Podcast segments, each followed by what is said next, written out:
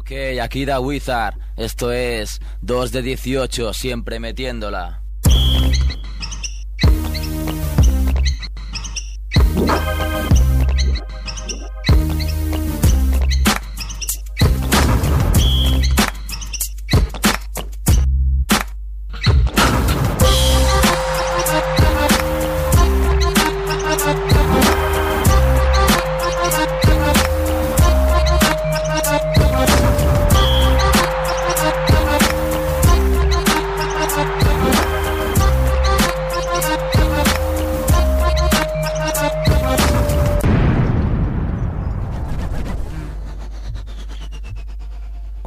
Limas, bienvenidos. Esto es 2 de 18 Basket Radio, programa 66 con un par de seises.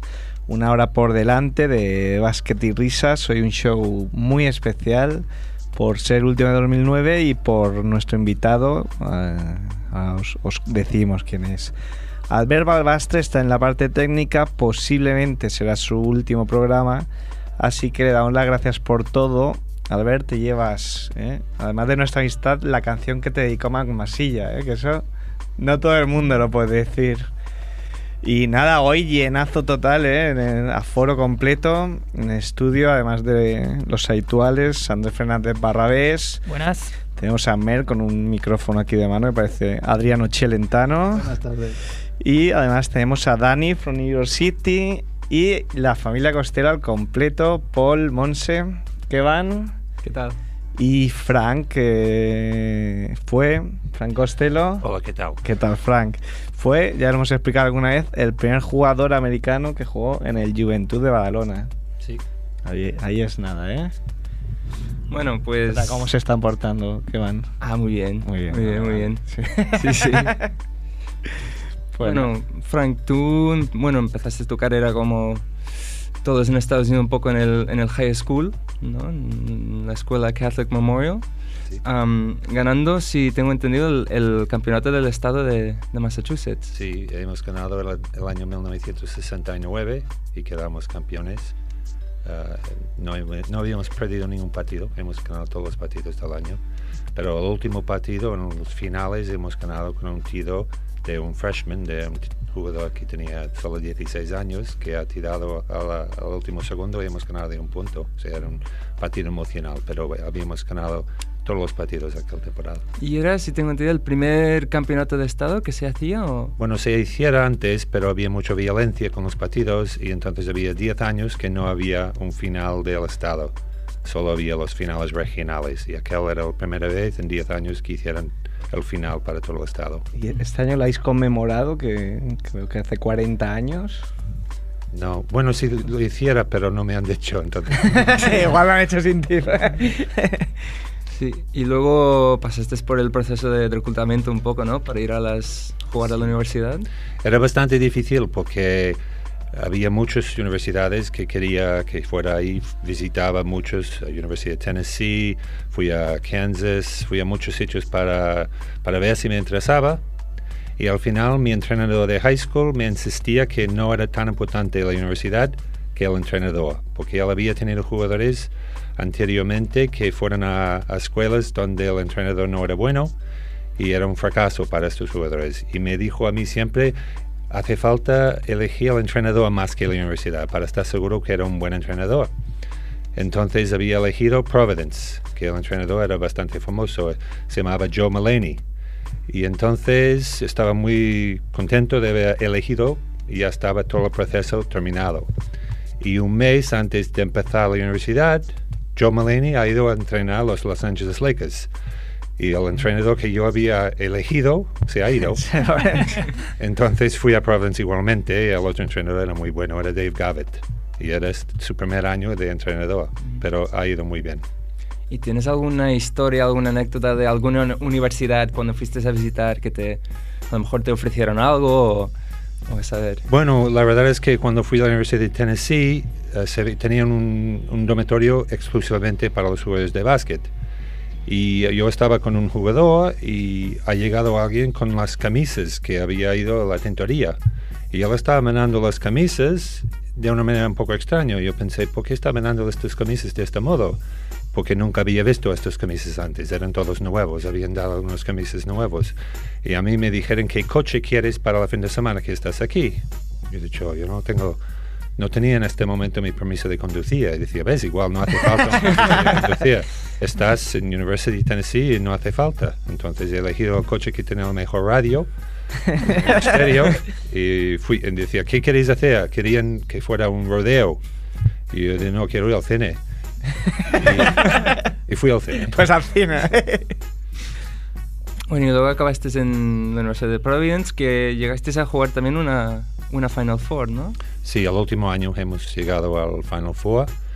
Hemos jugado contra um, Memphis State en el semifinal, que había jugadores muy buenos, algunos fueron a la NBA después. Y ganamos bastante fácilmente este partido. Estábamos ganando de 15 puntos en la primera parte. Cuando se lesionó Marvin Barnes, que era el mejor jugador del equipo, junto con Ernie Di Gregorio, pero él cogía todos los rebotes. Tenía un promedio de 20 puntos y 20 rebotes por partido. Y se lesionó bastante gravemente y entonces en aquel momento el otro equipo ha vuelto y gan- nos ganaron. Entonces ya esta fue nuestra última oportunidad para... Partida de vestuario con Ernie Di Gregorio, que fue uno de los, los mejores jugadores luego de la NBA. Pues aquel año Ernie estaba elegido el mejor jugador de las universidades. Ah, y el año siguiente fue al NBA y era el rookie del año en el NBA, en su primer año con los Buffalo Braves. Ujú. Y el otro jugador, Marvin Mann, si tengo entendido, un jugador así un poco excéntrico, ¿no? A veces. En, en Marvin Barnes, sí, tenía una reputación, le llamaban Bad News Barnes.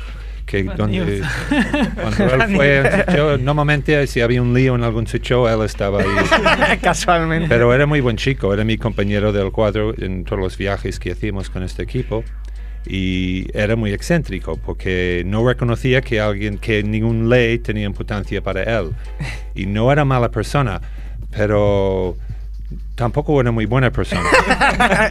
El purgatorio. Era ¿no? muy muy buen compañero por esto y muy muy buen jugador. Sí, hubo un partido, creo que llegó a anotar 52 puntos y 20 Bueno, está, él en- ah, no ha ido al NBA, ha ido al ABA, Sí. la Al vieja ABA. liga. Sí. Entonces estaba jugando con los St. Louis Spirits. Y como era un poco fantasma, que el equipo se ha ido y él no estaba. Él no llega, siempre llegaba tarde. Por esto yo era su compañero de cuadro, porque yo hacía que llegaba a las citas a la hora, más o menos.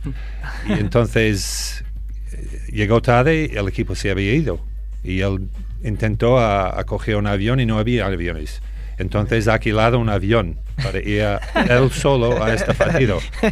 Y llegó al aeropuerto, llegó en taxi, estaba cambiándose en el taxi, llegó justo para empezar el partido.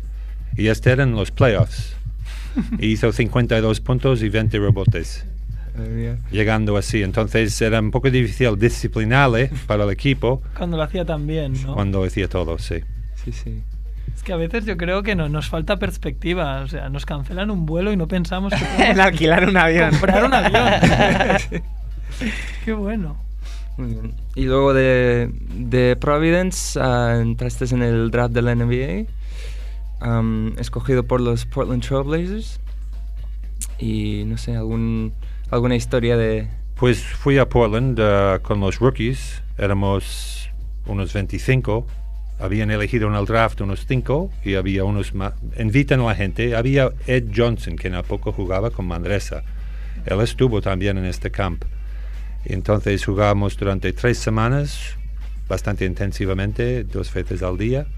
Y entonces invitaron tres a volver con los veteranos en el mes de agosto, a finales de agosto. Que Como en Gran Hermano se iba nominando gente cada día. Van echando. Bueno, va, ahora tú.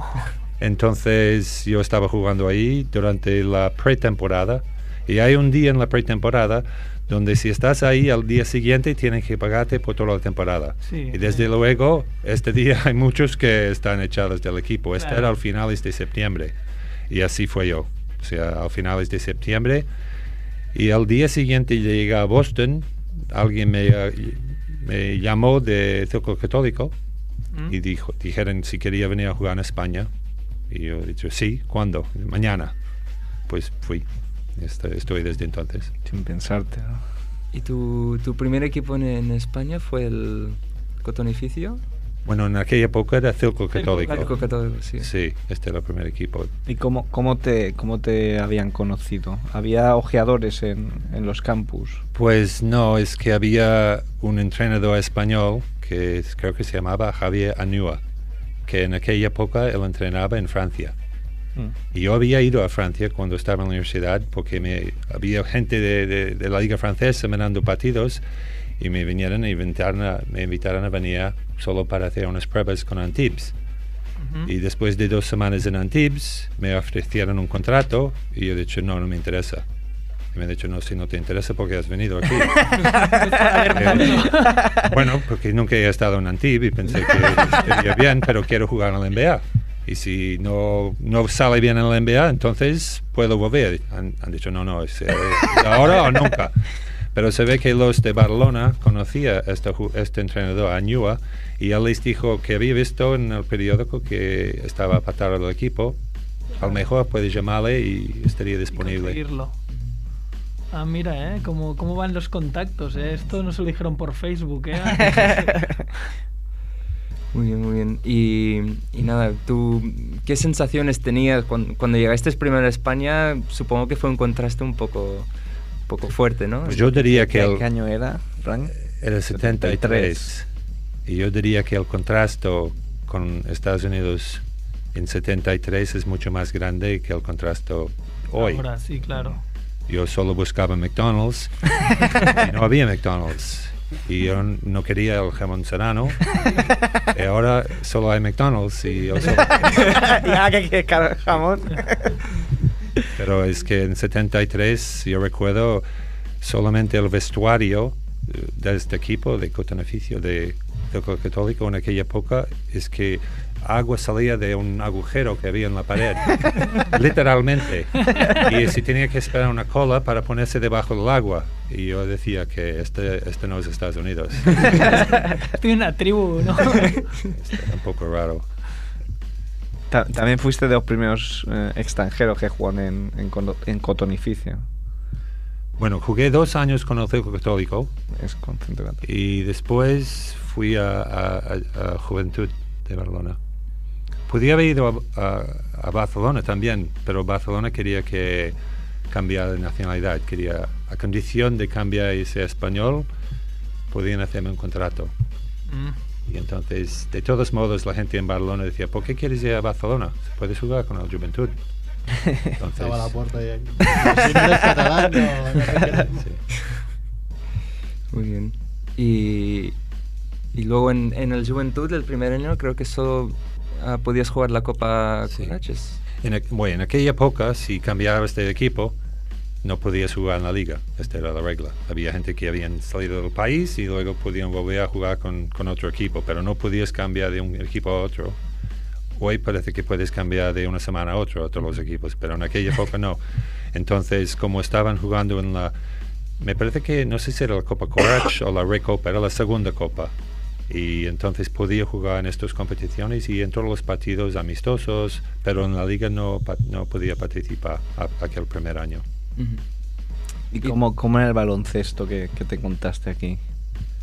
Bueno, cuando he llegado he visto un estilo muy distinto. Yo pensé que eran, eran muy malos. pero luego a, a jugar con ellos yo pensé, bueno, quizás son malos, pero no soy mejor que ellos.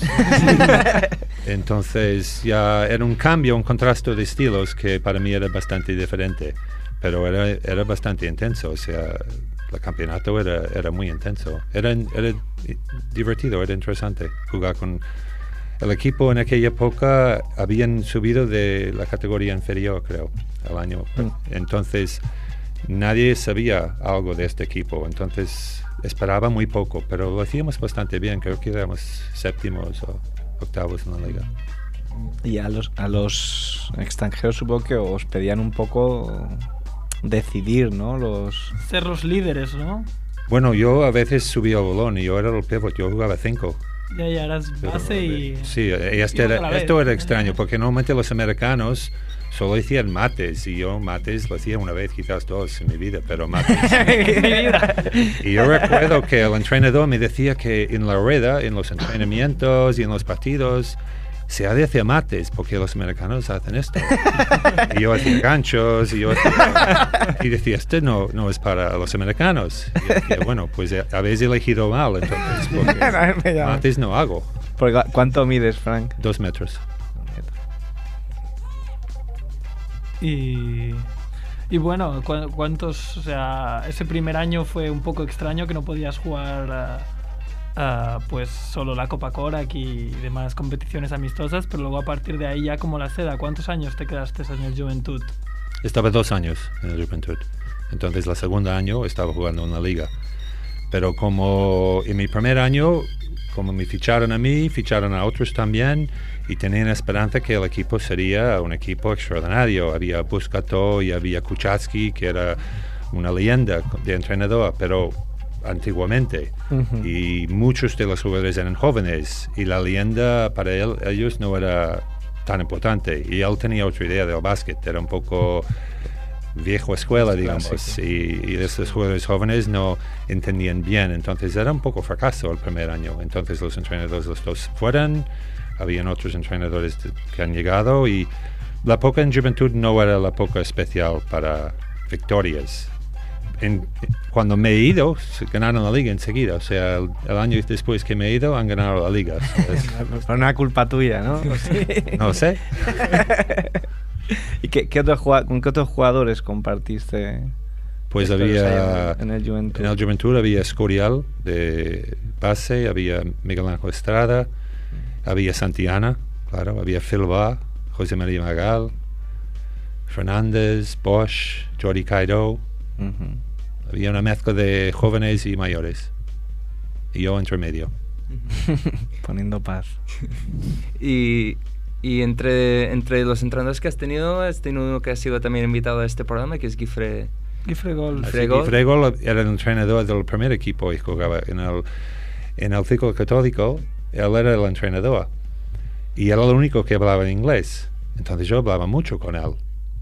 Pero yo no sabía que era el entrenador. Él, no, él siempre dice que esto no es verdad. Pero había su ayudante que se llama Jaime Berengue y él era un maníaco. Él era muy intenso y, y- y yo no me gustaba mucho. Pues claro, no entendía ni una palabra que decía.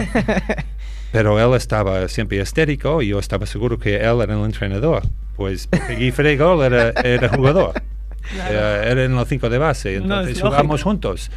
Y yo decía muchas veces que este- está gritando mucho. No sé qué dice este entrenador, pero resulta que no era el entrenador, el entrenador era Guy Frey. Pero vaya, funcionó bien. Este equipo funcionó muy bien. Y también recuperando un poco el, el tema de shock cultural, supongo que también que para los españoles un poco tu llegada también a lo mejor hubiera sido un shock, el, un poco el look que llevabas, un poco el... la bueno, cuando he llegado, el look es, era bastante clásico. Tenía cabello corto, no tenía barba, pero había afeitado toda la barba y cabello largo que tenía para jugar en la NBA. Ujú. Porque en el NBA no querían estas cosas en aquella época. Ahora Sí. ha cambiado. Pero entonces al llegar ya dejaba de afeitar y dejaba mi cabello largo. y en aquella época era popular esto en Estados Unidos, pero no en España. Eh, Yo he sido uno de los primeros que llevaba cabello muy largo y llevaba una barba bastante largo.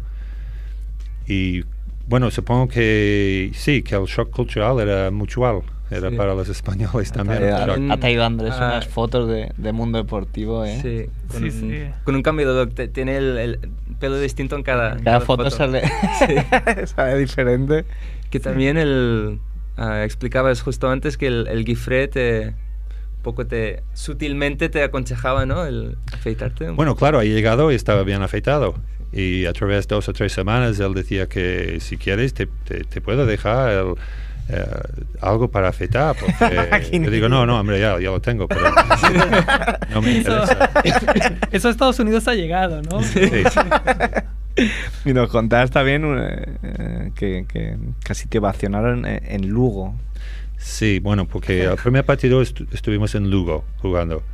Entonces yo recuerdo este viaje porque estábamos en tren y como no entendía nada del idioma, pues estaba mirando el mapa en la pared y fijaba de que el tren iba a Reus. Y yo decía, si vamos al Lugo, ¿por qué el tren va directamente hacia el sur? Y entonces el jugador más mayor del equipo, Lorenzo Alocen, él me dijo, me dijo, Spain is different. y creo que he oído esta expresión mil veces aquel año. Entonces, cuando llegamos a Lugo, creo que estábamos en el tren durante 20 horas. Llegamos a Lugo y jugamos el partido. Y Lugo es un equipo que estaba en la primera durante muchos años. Y nosotros, el equipo había subido el año anterior.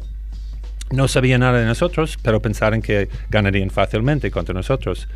Y después de 15 minutos estamos ganando 25 puntos.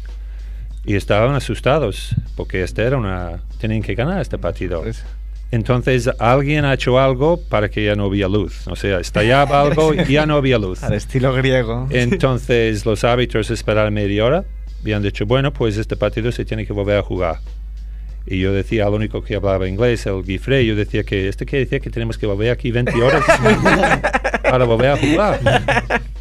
Sí, entonces volvíamos en febrero, mucho más tarde, y en aquella época ya no había afeitado, no había cortado el cabello, y en febrero tenía mucho cabello, mucho, mucho barba. Y nada más hacer en la pista hacia la rueda, la gente empezaban a cantar pelo, pelo, pelo. Era algo extraño en Lugo. que no habían visto en la vida, ¿eh? Era nuevo. Oiga, menciona a, Robert- a Lorenzo Alocen, eh, con el cual hablamos, hablamos hace unos meses. Y también tenía mil historias, un, ¿eh? un histo- un histórico de- del baloncesto español. Su, su historia más famosa, ¿no? La de metérsela en su... Sí, la en su autocanasta. canasta, la La- la- autocanasta para... Sí. Esta historia o la, o la Sí, sí, contó sí, alguna sí. vez. Sí. Pues yo recuerdo jugando con Alocen que yo acabo de decir que yo no hacía mates, pero llegué a hacer un mate en un partido y mis propios jugadores estaban enfadados conmigo porque jugábamos en Tenerife. Y la gente estaba loco. La gente estaba loco en todos los campos. en Tenerife especialmente. Entonces me han dicho, ¿qué haces? ¿Qué haces? ¿Has hecho un mate? Y digo, sí, pero son dos puntos, ¿no? Es- sí, pero no, no haces nada para excitar al público. Que nos van a pegar, ¿no? Sí, sí, sí, tenía miedo del público y yo decía, bueno, de acuerdo. Intentaré más discreto la próxima canasta que hago. Y para públicos locos, ¿también llegaste a jugar un año en, en Israel, en, en Tel Aviv? Sí, el público en, en Tel Aviv no estaba demasiado loco. Lo que pasa es que, eh, digamos que todos los equipos en Israel son bastante iguales, menos Maccabi. Y Maccabi es, es, si quieres, es como el Real Madrid, es como el equipo nacional. Entonces ellos no pueden hacer nada mal. Juegas contra Maccabi y ah, es 7 contra 5 porque hay los dos árbitros que están en contra cualquier equipo, no solamente nosotros. Pero esta era un- una experiencia interesante en Israel. El básquet era muy bueno, la vida aquel año era muy interesante. Em- em- Hemos casado eh, ahí en Israel, mi esposa y yo. Ah, sí, no, era muy interesante. Pero después del año en Israel, ah, teníamos muchas ganas de volver a España. Bueno, de volver a cualquier sitio, de salir de ahí. Donde te hubieran dicho.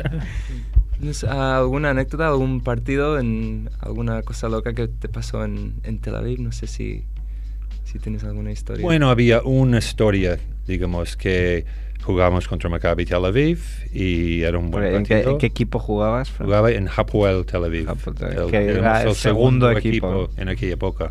Quedamos segundo en la liga, hacíamos muy bien en Europa, en, en la Copa ah, de Europa, con el segundo equipo de Israel, pero siempre los partidos eran calientes, digamos, contra, contra Maccabi.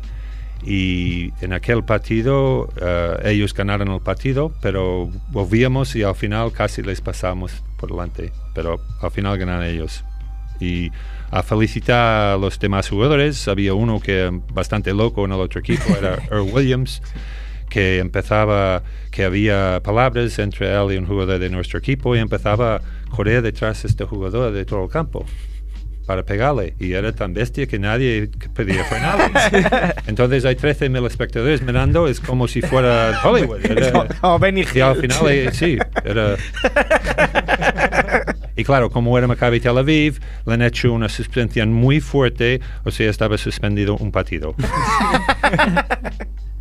Y a- ¿Y aquí en España cómo eran los arbitrajes? Bien, bien. Yo siempre estaba criticando a los árbitros en todos los países donde he jugado, pero creo que en España son de los mejores, son mejor que en cualquier otro sitio que he jugado yo. No, creo que es más profesional y creo que está bien aquí. Es muy diplomático. Sí, sí. Sí, sí. Bueno, Nada, podemos seguir, o sea, cómo acabaste tu carrera, ¿no? ¿Dónde? Y, y cómo fue lo que ya hemos hablado con nuestros exjugadores, ¿no? Cómo fue ese contraste, ¿no? De que dejas de ser jugador profesional y tiene y, bueno, eres aún joven y tienes que decidir Bueno, a pues otra cosa, la ¿no? solución para mí era ir a Suiza, porque Exacto. ya jugar en Suiza ya no es muy profesional de todos modos. y entonces al llegar en Suiza eh, yo pensé que sería más competitivo, sería más, más duro, más parecido a España o, o- o también Israel, pero el equipo estaba muy bien, pero en jóvenes es- era totalmente amateur, no había profesionales aparte de los americanos, había dos americanos en cada equipo.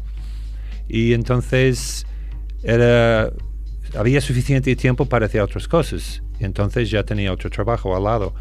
Y durante cinco años que jugaba en la primera liga en Suiza, todos los años estaba trabajando. Claro, ahí Y después de cinco años, pues el trabajo que tenía era tan importante como el básquet. Quiero decir que era una transición bastante suave, si quieres.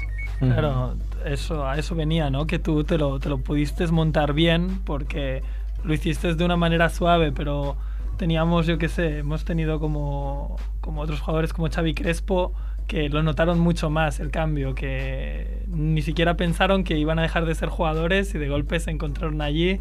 Y luego sí que reconducieron su carrera, pero tuvieron como muchas más dudas después. Bueno, yo un consejo que diría a los muy jóvenes, hay uno, por ejemplo, que un amigo de mi hijo en, en Suiza, pues un consejo sería que si tienes la posibilidad en la universidad de sacar un título, pues hazlo, porque después puede romper una pierna. No Sí, es sí, solamente claro. la carrera que puede acabar O puede después de llegar, o- años, pero sí, puede acabar en un año, Sí, en un sí. mes.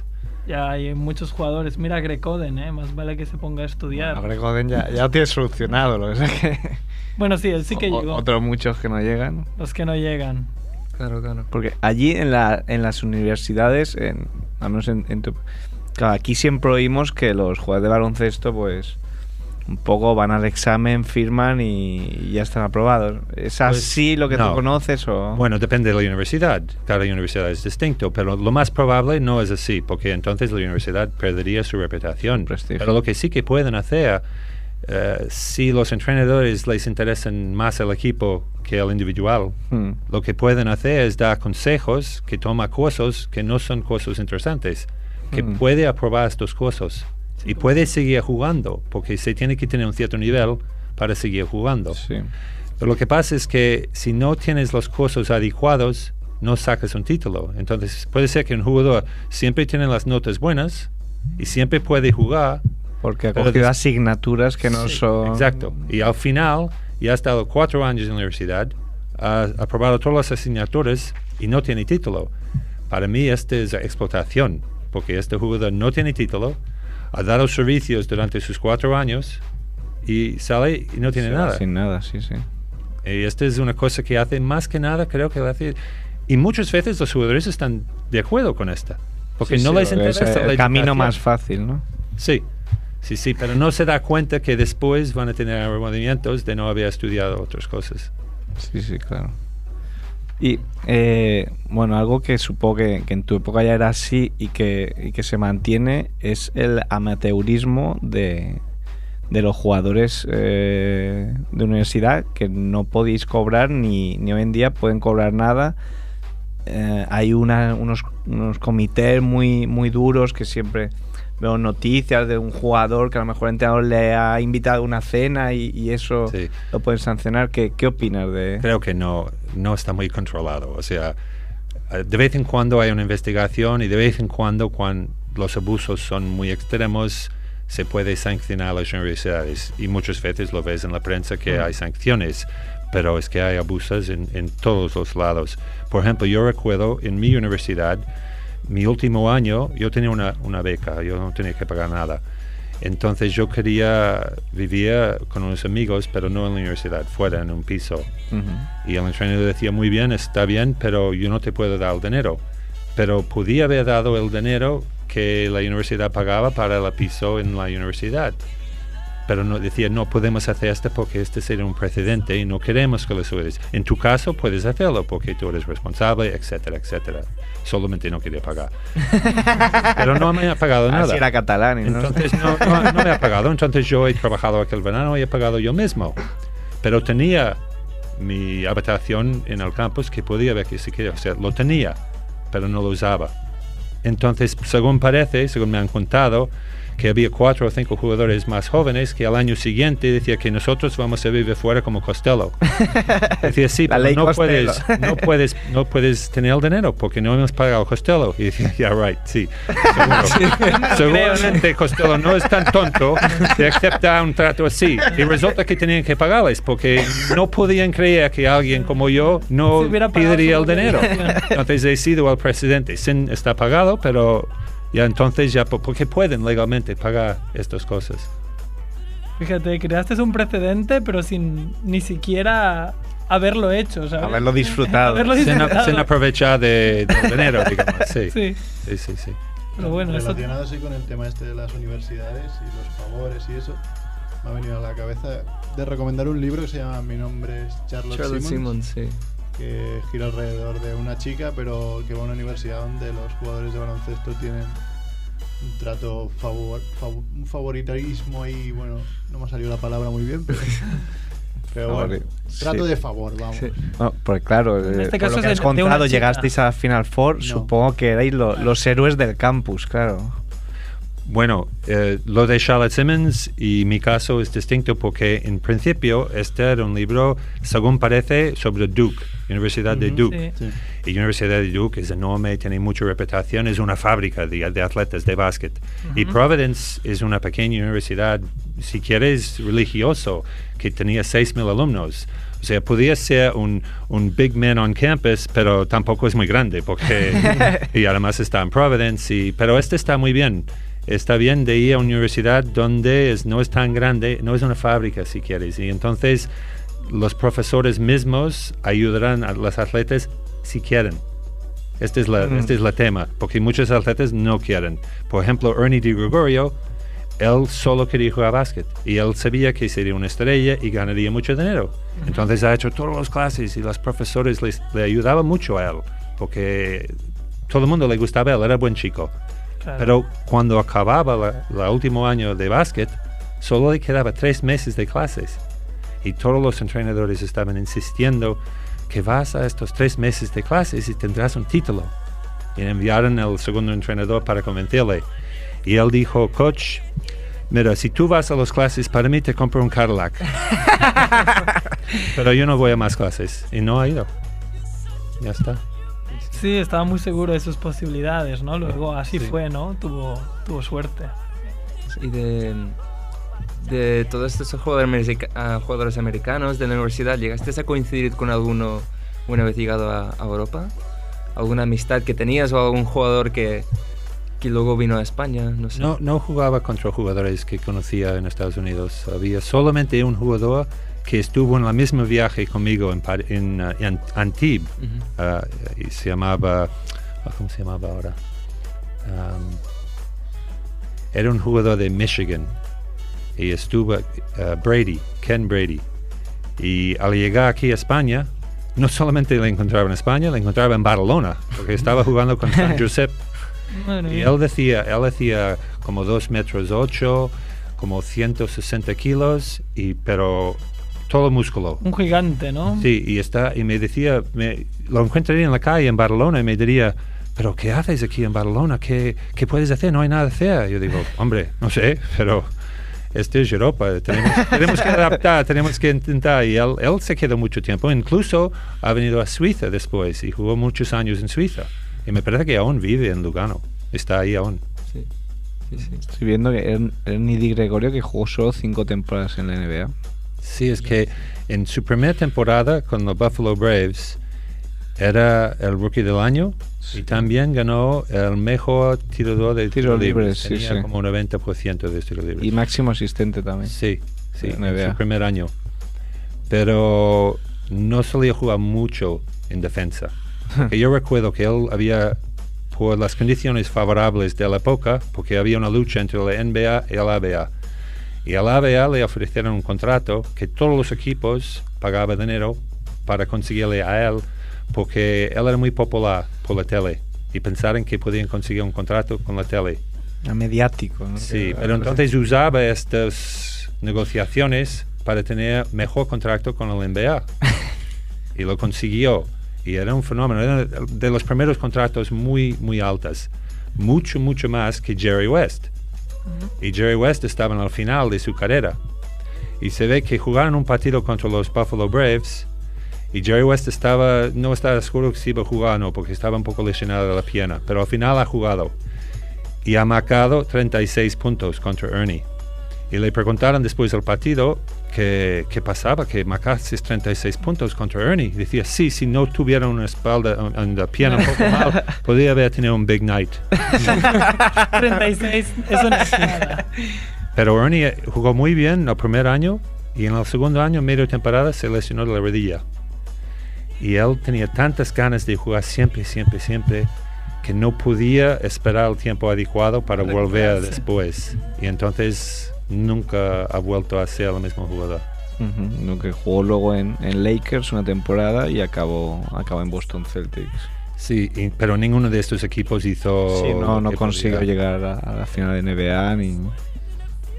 Y bueno, en- en- también volviendo a tu época de jugando en España, llegaste a coincidir o a conocer muchos, muchas personas que quizás ahora sean más famosos o más un poco legendarios, tipo Manel Comas o Aito García Dreneses.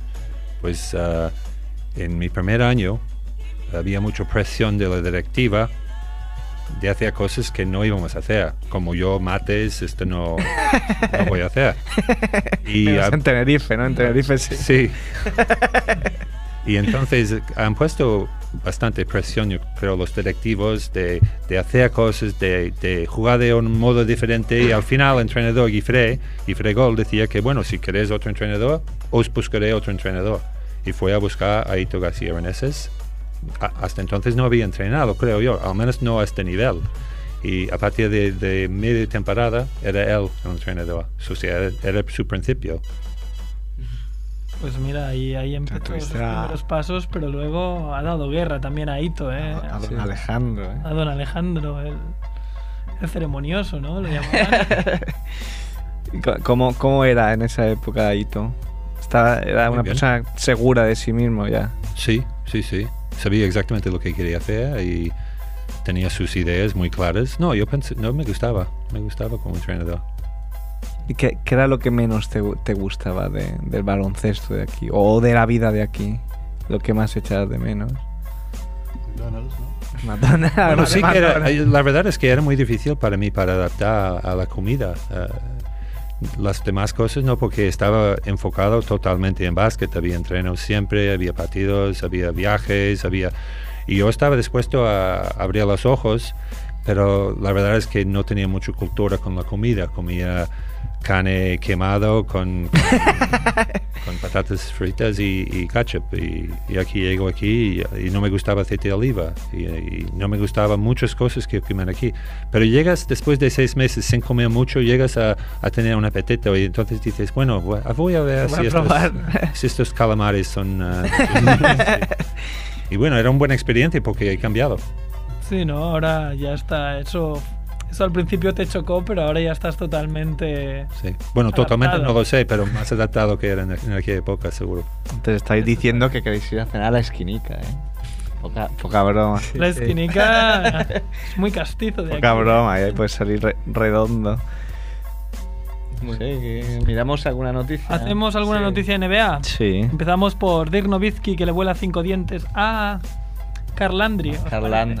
¿Os Carl parece? Landry. 4 más 1, ¿no? Porque uno se lo, se lo llevó de regalo. A ver, no son, no son enteros, solo los rompe parcialmente. Incluso con, como ha dicho antes Franco, eh, que lleva el protector vocal, bucal puesto, porque claro, mucha gente diría, ah, claro, esto es por no llevar protector bucal, pero no, es que lo llevaba. Pues Vamos ahí puede denunciar ¿eh? a los a los del protector bucal porque... No protege. Lo único que claro es que el golpe es muy fuerte y es fortuito. Es una jugada que. Fortuito que- seguro. Bueno, bueno, Novitsky tiene su mala leche. Tiene muy malas pulgas, Sí, pero, pero tú ves la jugada y... Y el tío solo entra a canasta y mueve el brazo como para esquivar la cara del jugador, pero claro, o sea, le- no le da con la bola en la cara, pero le da con el codo. Con tan mala suerte que le destroza los, esos cinco dientes y con uno se le queda dentro del codo. Y de hecho ahora Novitsky aún está convaleciente. bueno, ya se lo, han, se lo han sacado, claro, pero... con, con el operando, ¿no? El juego este de, M- de MB. que, que pita. Y, y nada, aún, aún se está recuperando, pero bueno, Dallas ha, ha ganado a Cleveland incluso sin él, ¿no? Eh, He leído rápidamente. Sí, sí. ¿Tú, Fran, juegas con protector o no? No, nadie jugaba con No se protector. ve En esa época. No, no, no. Y, no y- y- existía. y se daba, se repartía mucho en la zona. Bueno, como siempre. Este, este no cambia. Jugué contra Loic y contra gente como tú aquí en España supongo que eh, eras de los, más, de los jugadores más altos, ¿Yo? No, ¿no? no, no. Bueno, yo era el más, el pivot más alto, pero Brady hacía 2 metros 6, 2 metros Sí, sí, no, pero en siete. España, en España, porque... No, refiero que- a los demás americanos, Sí. normalmente eran Ah. bastante más altos que yo. Sí. ¿Y no, no recuerdas a nadie que perdiera los dientes ahí en los años 70 en alguna jugada?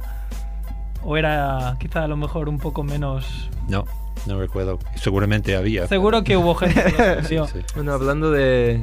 Perdón, hablando de, de así de meter leña, creo que tienes también una anécdota de un partido que jugaste en, en competición europea contra un equipo italiano, quizás, que sacaron a un jugador solo para lesionar Ah, sí. a. Bueno, jugamos ese con el Juventud Sí. y era mi primer año en Juventud y jugamos contra Cinema, Cinematini de Turín y ganamos aquí de 25 puntos. Pero el segundo partido era en, en su, en su casa.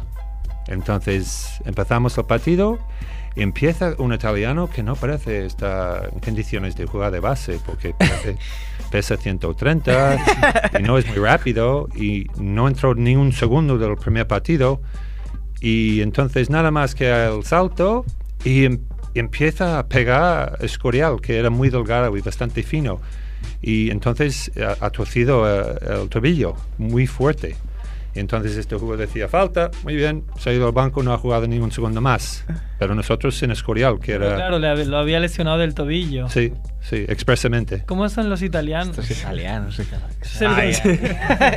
Era ¿no? Gente, que lesionó a Maradona, ¿no? Pues lo mismo. y perdimos el partido de tres puntos de 28 puntos De De 28, 28. Claro. Sí, sí. Y entonces. Empezamos el partido y ya tienen el marcador 25 a 0. y ya no era un buen señal. Sí. Jugando con la mente. Qué listos, qué listos. Bueno, decir nada que está a punto de homenajearnos Dan Levy. Sí, es una noticia que nos ha pasado Scalabrine, eh, pero no Kevin, sino un chico que está en el. Sí, bueno, no, no, no, es nuestro Scalabrine de toda la vida. Sí, ¿eh? Scalabrine de toda la Rodrigo, vida. nada, que 2 de 17, Dan Levy contra Milwaukee. Sí, sí, el jugador de Indiana. 4 de con- 5 en, en pena, triples. ¿eh?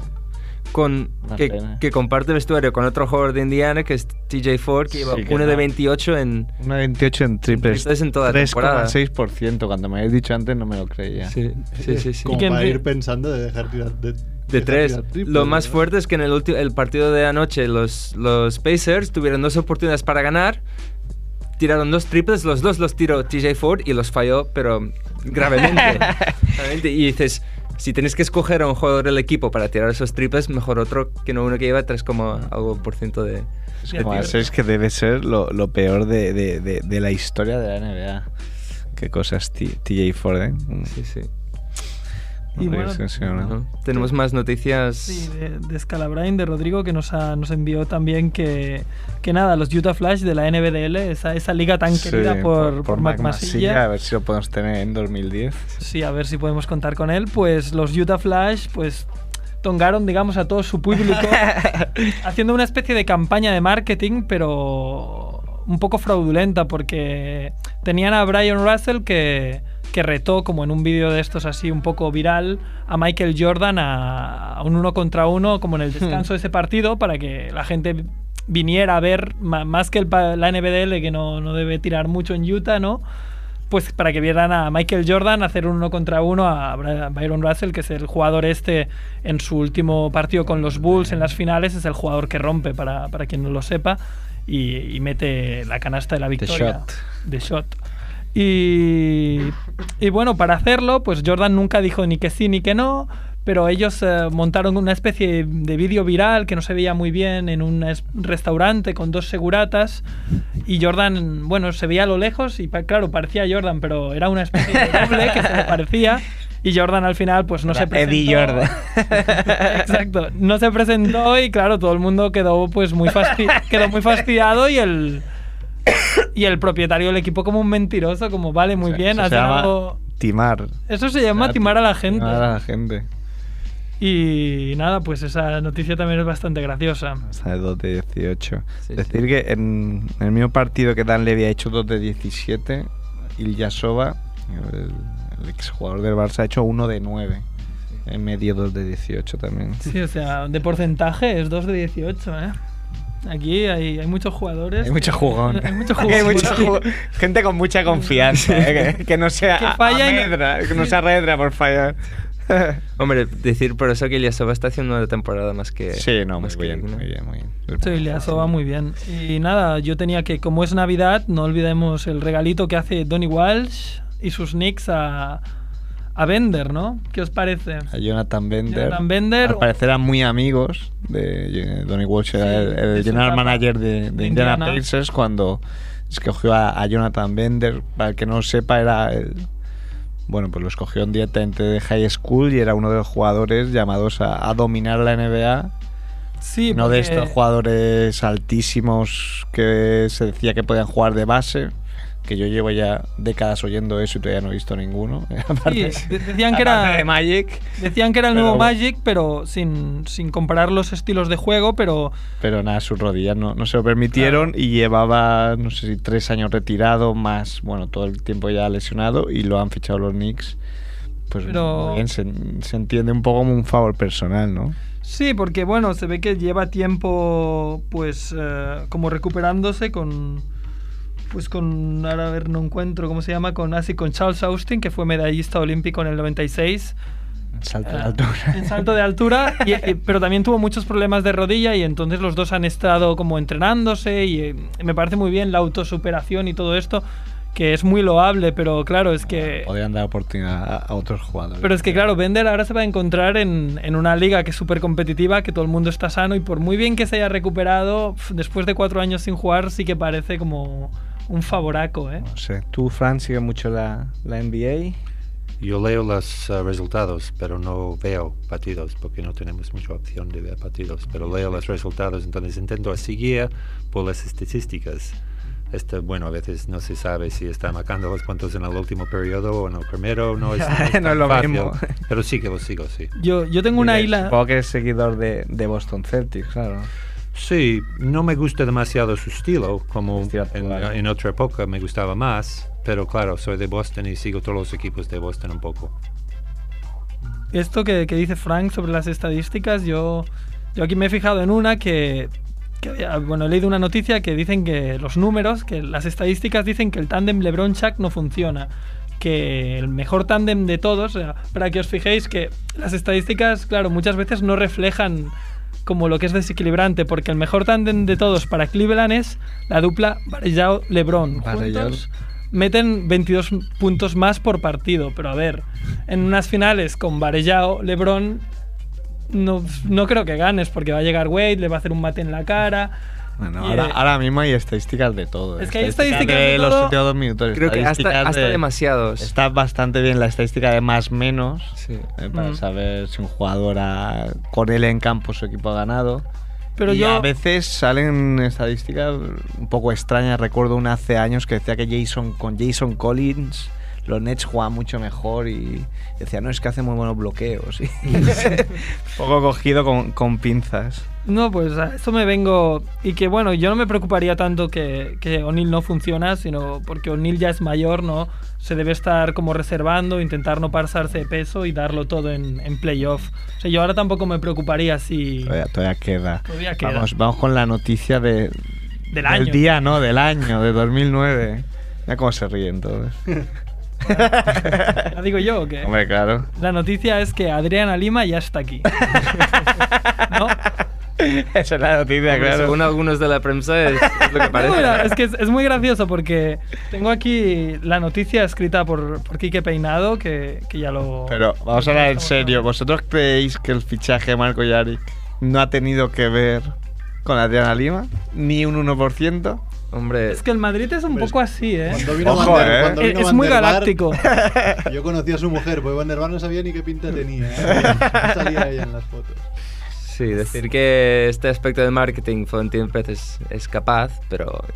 No, pero yo- a ver, no. Yo me gustaría Yo tengo pensar que yo digo que ya que más no, doy un, no doy un duro por Marco Yarick como jugador. Pues yo no sí. doy un duro. Yo sí, porque además lo, cuando estuve en Nueva York eh, fuimos con, con Ah, que lo Antonio. conocisteis, ¿no? Sí, lo conocimos y creo que es la persona que tiene los ojos más pequeños y más.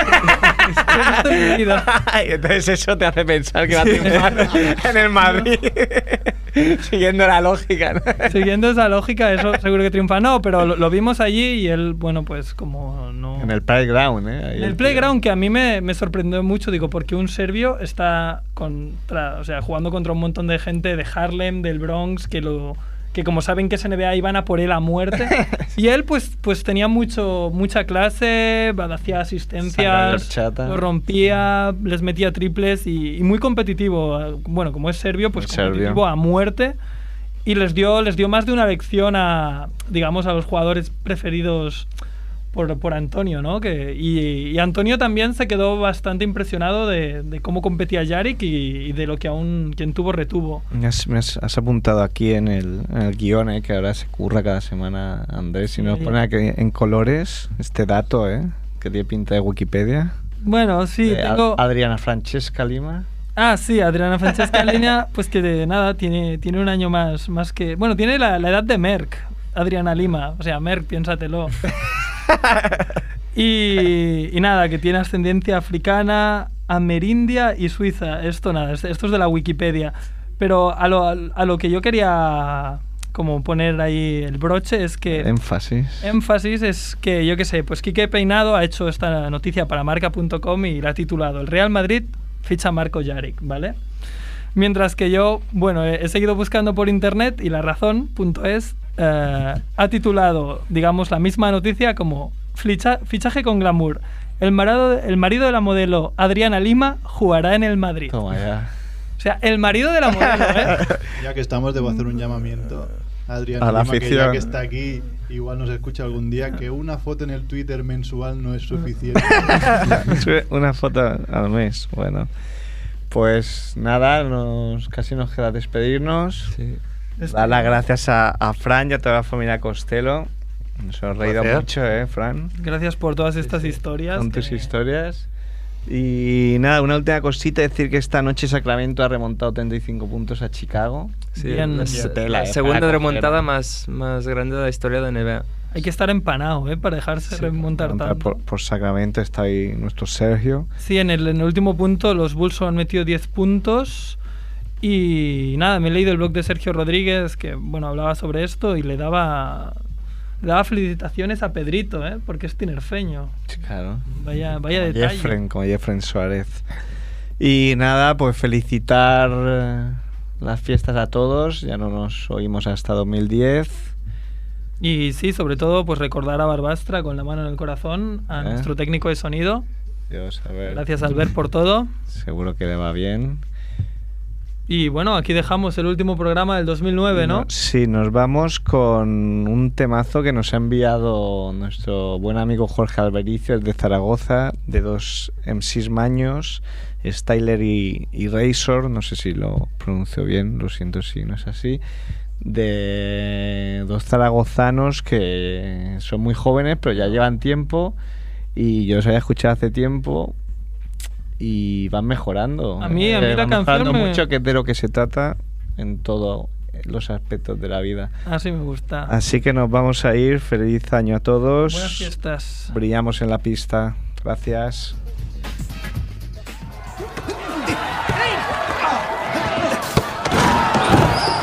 ¡Barta, gilipollas! Encima ando yo.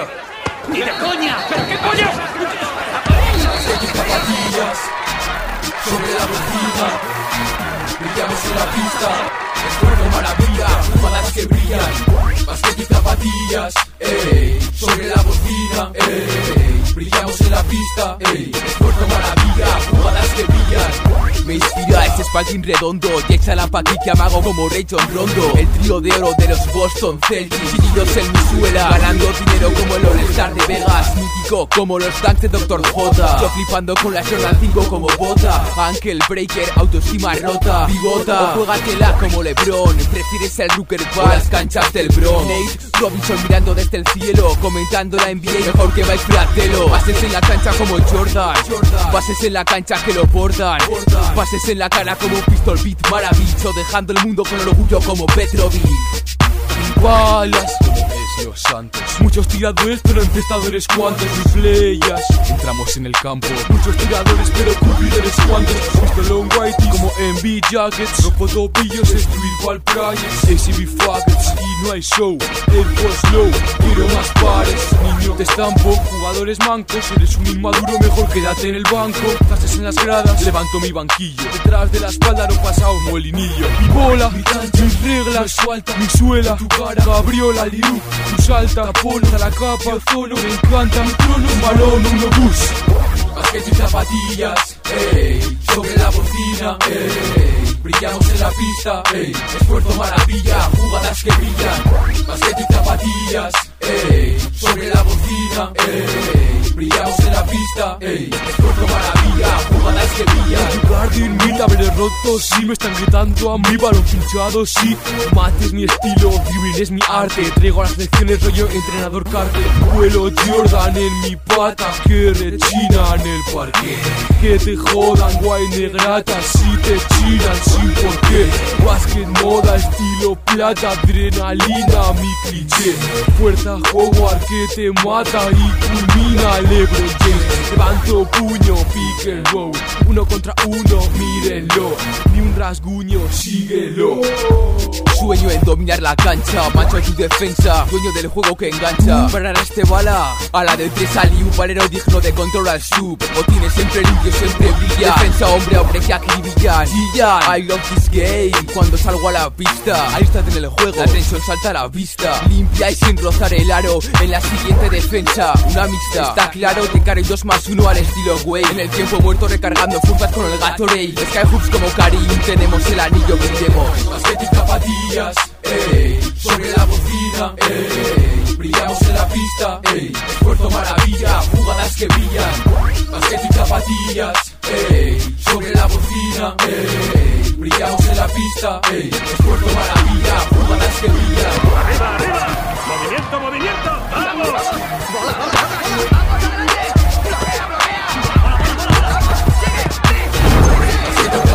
días, hey, sobre la hey.